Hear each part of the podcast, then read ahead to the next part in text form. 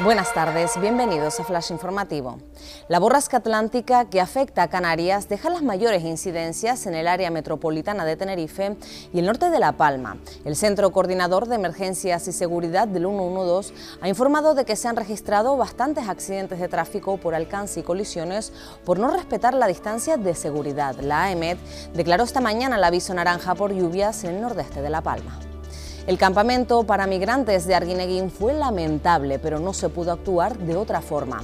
La audiencia de Las Palmas ha archivado definitivamente la denuncia sobre lo ocurrido hace dos años en el muelle ubicado de Gran Canaria, donde llegaron a hacinarse más de 2.500 personas. La ELA, una enfermedad incurable que no da tregua. Dos mujeres que padecen esta dolencia transmiten vitalidad y fuerzas para luchar pese a la dureza de su evolución. Los afectados y su familia solicitan a las administraciones que garanticen las ayudas para poder vivir dignamente el tiempo que les queda de existencia. El gobierno francés solo permitirá la entrada a eventos deportivos a los profesionales, deportistas y público con la pauta completa de vacunación. De esta forma, el tenista Novak Djokovic, que decidió no recibir la inmunización contra la COVID, no podrá competir en el Roland Garros. Más noticias en diariodeavisos.com.